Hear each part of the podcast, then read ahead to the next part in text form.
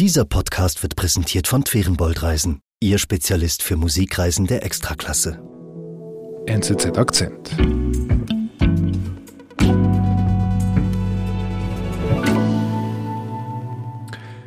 Hallo Linda. Hallo David. Ich kann mich noch gut erinnern an den 9. August 2020. In Weißrussland erklärt sich der bisherige Amtsinhaber Alexander Lukaschenko zum Wahlsieger der Präsidentschaftswahlen. Und es waren ja so viele Menschen, die da auf die Straße gingen, Hunderttausende Menschen, weil die Wahlen aus ihrer Sicht gefälscht waren. Ja, genau. Also ich kann mich auch noch erinnern, man hatte damals wirklich das Gefühl, dass sich da etwas verändert. Vor allem das Ausmaß der Proteste hat überrascht, mhm. dass wirklich so viele äh, Menschen auf die Straße gingen. Und ich dachte damals wirklich, dass das äh, Regime Lukaschenko ins Wanken geraten könnte. Mhm. Und du hast die Geschichte mitgebracht von Anastasia Bulibenka. Ja, genau. Also Anastasia ist damals 18 Jahre alt. Sie lebt mit ihrer Mutter in Minsk und studiert Maschinenbau. Mhm. Die Wahlen interessieren sie eigentlich damals nicht. Also sie hat mir erzählt, dass sie eine ganz normale junge Frau war, eher unpolitisch. Mhm.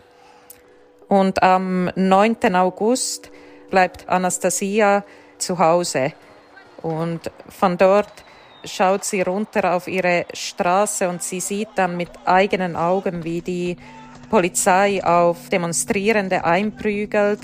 Ein Freund von ihr wird verletzt und ja, das, das nimmt sie damals richtig mit. Also diese Gewalt, die schockiert sie. Mhm.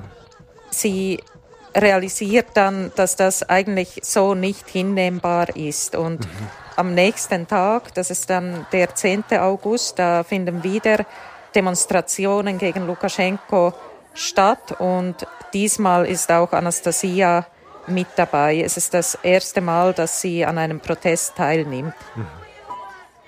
Und jetzt, drei Jahre später, ist sie 22 und eine sehr bekannte Oppositionelle im Weißrussland. Mhm. Sie lebt aber heute nicht mehr bei ihrer Mutter in Minsk, sondern in Litauen im Exil. Mhm. Es geht ihr dort nicht gut. Sie hat kürzlich sogar versucht, sich das Leben zu nehmen. Wie tausende andere Weißrussen ist Anastasia Bulibenka nach Litauen geflüchtet, weg vom gefürchteten Diktator Lukaschenko. Unserer Korrespondentin Linda Kopponen erzählt Anastasia ihre Geschichte und erklärt, warum es ihr auch im Exil nicht gut geht. Ich bin David Vogel. Das ist schon krass, dass eine so junge Frau wie Anastasia einen Suizidversuch unternimmt. Ja, das ist wirklich heftig. Mhm. Wie ist es dazu gekommen? Da muss man zurückgehen zu diesem Augustabend äh, 2020. Diese Demonstrationen, die haben Anastasias Leben komplett verändert. Mhm. Nach diesem ersten Protest geht sie immer wieder an Frauendemonstrationen. Äh, später nimmt sie auch an Protesten von Studierenden teil und wird so von einer unpolitischen jungen Frau zur Aktivistin. Mhm. Sie wird dann auch zweimal verhaftet. Sie ist mehrere Tage auch in Haft, aber das schreckt sie nicht ab. Mhm. Das hat sie in Kauf genommen. Mhm. Aber sie wird dann sogar von ihrer Universität exmatrikuliert.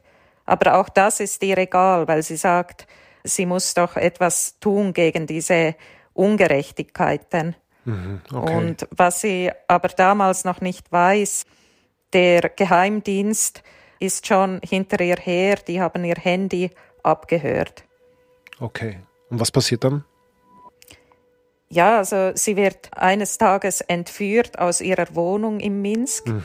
Es ist der 12. November, drei Monate nach ihrem ersten Protest.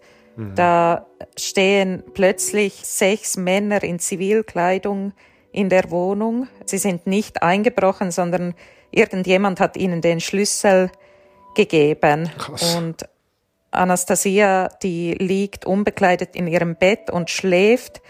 Sie wacht dann auf, als, als diese Männer in ihr Zimmer kommen, die reißen ihr die Decke vom Leib und durchsuchen dann die Wohnung. Sie finden dann dort eine weiß-rote Flagge. Mhm. Es ist das Symbol für ein demokratisches Weißrussland und es ist verboten unter Lukaschenko. Mhm. Die Männer nehmen sie mit zum KGB. Das ist der weißrussische Geheimdienst. Mhm. Und was Anastasia damals noch nicht weiß, es ist keine simple Verhaftung wie die anderen Male, als sie bereits verhaftet wurde, sondern dieses Mal ist das Teil von einer größeren Aktion. Mhm. Am gleichen Tag werden zehn Studenten und eine Lehrerin ebenfalls verhaftet und im Weißrussland wird dieser Tag seither als schwarzer Donnerstag bezeichnet. Und im Juli 2021 wird Anastasia zu zweieinhalb Jahren Gefängnis verurteilt. Mhm. Und das aber wegen, wegen den Protesten, wegen der Flagge. Nur deswegen. Ja, genau. Also sie hat eigentlich nichts gemacht. Das Einzige, was sie getan hat, ist ihre Meinung zu äußern. Dafür kommt sie in eine Strafkolonie.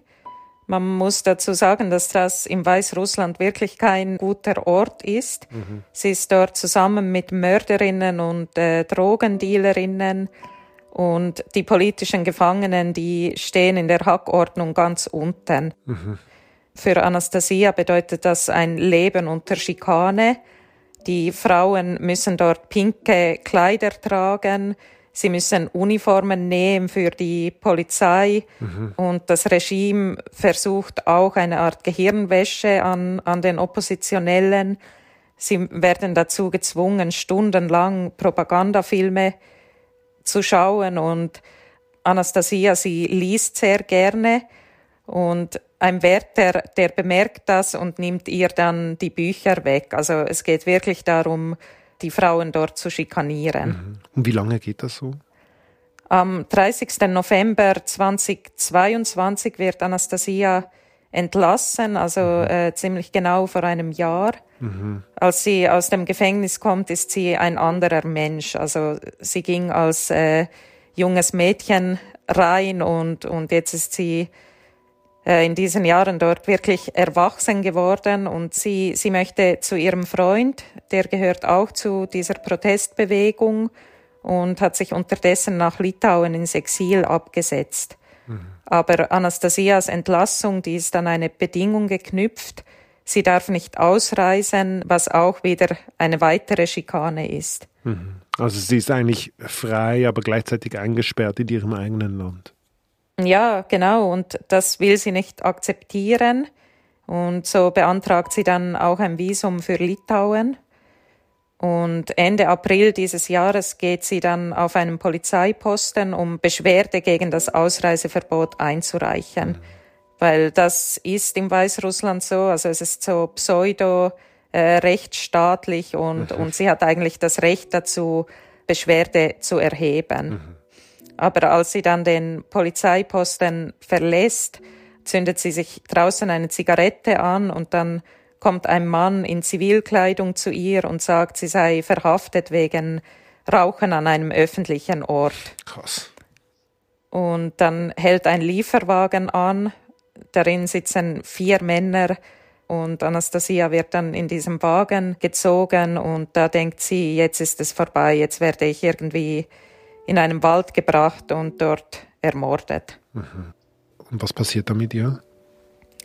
Ja, da kommt sie wieder ins Gefängnis. Diesmal gibt es kein Urteil und sie weiß auch nicht, wie lange sie dort bleiben wird. Mhm. Und sie hat keine Ahnung, ob sie jemals wieder freigelassen wird. Ich stelle mir gerade vor, also sie ist ja wirklich zu diesem Zeitpunkt ist sie 20, 21 Jahre alt. Ja, das ist sehr krass für sie und das, das nimmt sie auch sehr mit. Als sie dann Ende Mai tatsächlich freikommt, wird sie von ihrer Mutter abgeholt und äh, sie fahren dann sofort zum Busbahnhof mhm. und sie steigt dort in einen Car ein und reist nach Vilnius, also nach, in die litauische Hauptstadt zu ihrem Freund. Kann sie das? Ja, weil sie eben dieses Visum hat. Sie hat aber große Angst, dass sie an der Grenze von den weißrussischen Beamten aufgegriffen wird. Mhm. Aber das passiert dann nicht. Okay, also sie kommt wirklich in Litauen an. Ja, genau. Okay. Warum eigentlich Litauen? Ja, also Litauen ist ja das Nachbarland von Weißrussland. Vilnius ist nur 180 Kilometer entfernt von Minsk. Und es ist aber trotzdem eine komplett andere Welt. Also Litauen ist in der EU und in der NATO. Mhm. Äh, es ist eine Demokratie, also das, wovon die Menschen in Weißrussland auch träumen.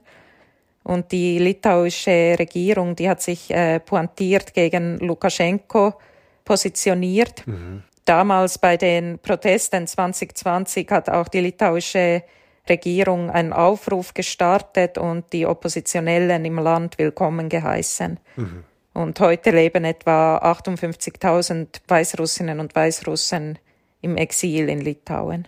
Okay. Und du besuchst sie dort? Yes, of course. You just uh, tell me and I will ask you questions. Ja, sie lebt heute äh, mit ihrem Freund im Vilnius. Uh, so, my name is Anastasia Blibenka.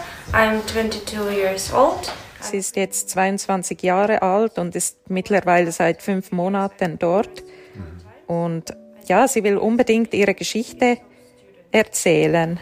Uh, okay, in prison uh, I was in a women colony mm-hmm. uh, for a year, and for a year like just a prison in one room. Auf den ersten Blick äh, wirkt sie sehr gefasst, als sie vom Gefängnis erzählt, mhm. sogar irgendwie distanziert. Mhm. Aber der Schein trügt, weil sie hat, sie leidet unter einem posttraumatischen Belastungssyndrom. Mhm. It's like some pink, dre pink dress with mhm. flowers and uh, it's like dog.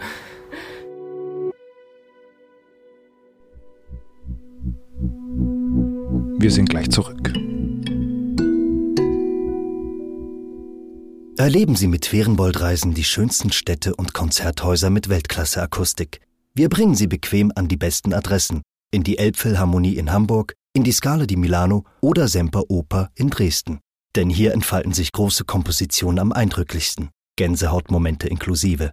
Twerenbold-Reisen, Ihr Spezialist für Musikreisen der Extraklasse.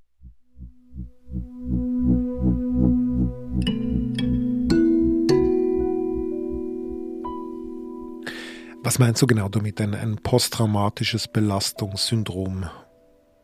Ja, also auf den ersten Blick wirkt es so, als sei alles gut, mhm. aber ihr selbst äh, geht es nicht gut. Ihre Vergangenheit lässt sie nicht mhm. los. So I have nightmares. Uh, sometimes I feel like I uh, in prison now. Sie hat mir erzählt, dass sie nachts oft aufwacht. Sie hat Albträume. Mhm. Zum Teil hat sie auch Angstzustände, wenn sie in einem Café oder in einem Supermarkt steht. So I uh, see some person and I think that it's a policeman mhm. uh, in, in colony. Mhm. Da sieht sie plötzlich einem von ihren Peinigern in einem fremden Gesicht. Oh, ähm, ihre Mutter wird immer noch regelmäßig vom KGB besucht und mhm. die fragen nach ihr. Und eines Tages haltet sie das nicht mehr aus. Uh, я пережила, I have some, some suicide thoughts. Okay. Yes. Sie hat mir ziemlich nüchtern erzählt, dass sie versucht hat, sich umzubringen. Mhm. Als dann die Ärzte und die Polizei kommen, hat sie wirklich Panik, weil sie Angst hat äh, vor einer Abschiebung. I, I was so scary. I tried to ask him, don't uh, put me in Belarus, mhm. uh, please don't. Also diese drei Jahre haben wirklich Spuren hinterlassen. Mhm. Und diese Angst, die sie hat vor der Abschiebung, ist die real? Also droht ihr das jetzt in Litauen? Im Moment hat sie noch ein Visum, aber in Litauen gab es im Sommer einen Stimmungswandel. Da gibt es jetzt ein größeres Misstrauen gegen die äh, Weißrussinnen und Weißrussen im Land. Mhm. Warum? Ja, also das hat alles mit dem Krieg von Russland äh, gegen die Ukraine zu tun. Mhm. Litauen fühlt sich bedroht, auch weil Weißrussland ein enger Verbündeter äh, Putins ist. Und im Sommer kam noch hinzu, dass Wagner-Truppen im Weißrussland gesichtet wurden, mhm. ziemlich nah an der litauischen Grenze. Mhm. Und das alles hat äh, das Misstrauen gegen die weißrussische Diaspora gestärkt und, und man sieht diese Menschen nun als Sicherheitsrisiko. Da steht die Frage im Raum, wer ist da eigentlich zu uns gekommen? Mhm. Und was heißt das jetzt für die Zukunft von, von Anastasia? Also kann sie, möchte sie überhaupt in, in Litauen bleiben? Ja, sie hofft jetzt auf Asyl, weil sie möchte in Litauen bleiben. Sie möchte sich erholen, aber gleichzeitig auch politisch weiterarbeiten. Und das kann sie nur, wenn sie in der Nähe von Weißrussland bleibt. Mhm. Aber alles hängt jetzt davon ab, ob die Beamten ihr glauben, dass sie keine Spionin ist. Krass. Also sie muss wirklich ihre, die, die überzeugen von ihrer Geschichte. Genau, weil für sie ist klar, zurück zu ihrem Peiniger nach Weißrussland will und kann sie nicht.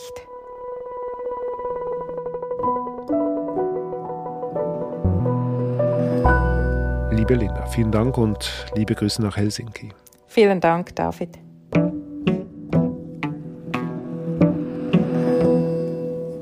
Das war unser Akzent. Produzentin dieser Folge ist Antonia Moser. Ich bin David Vogel. Bis bald.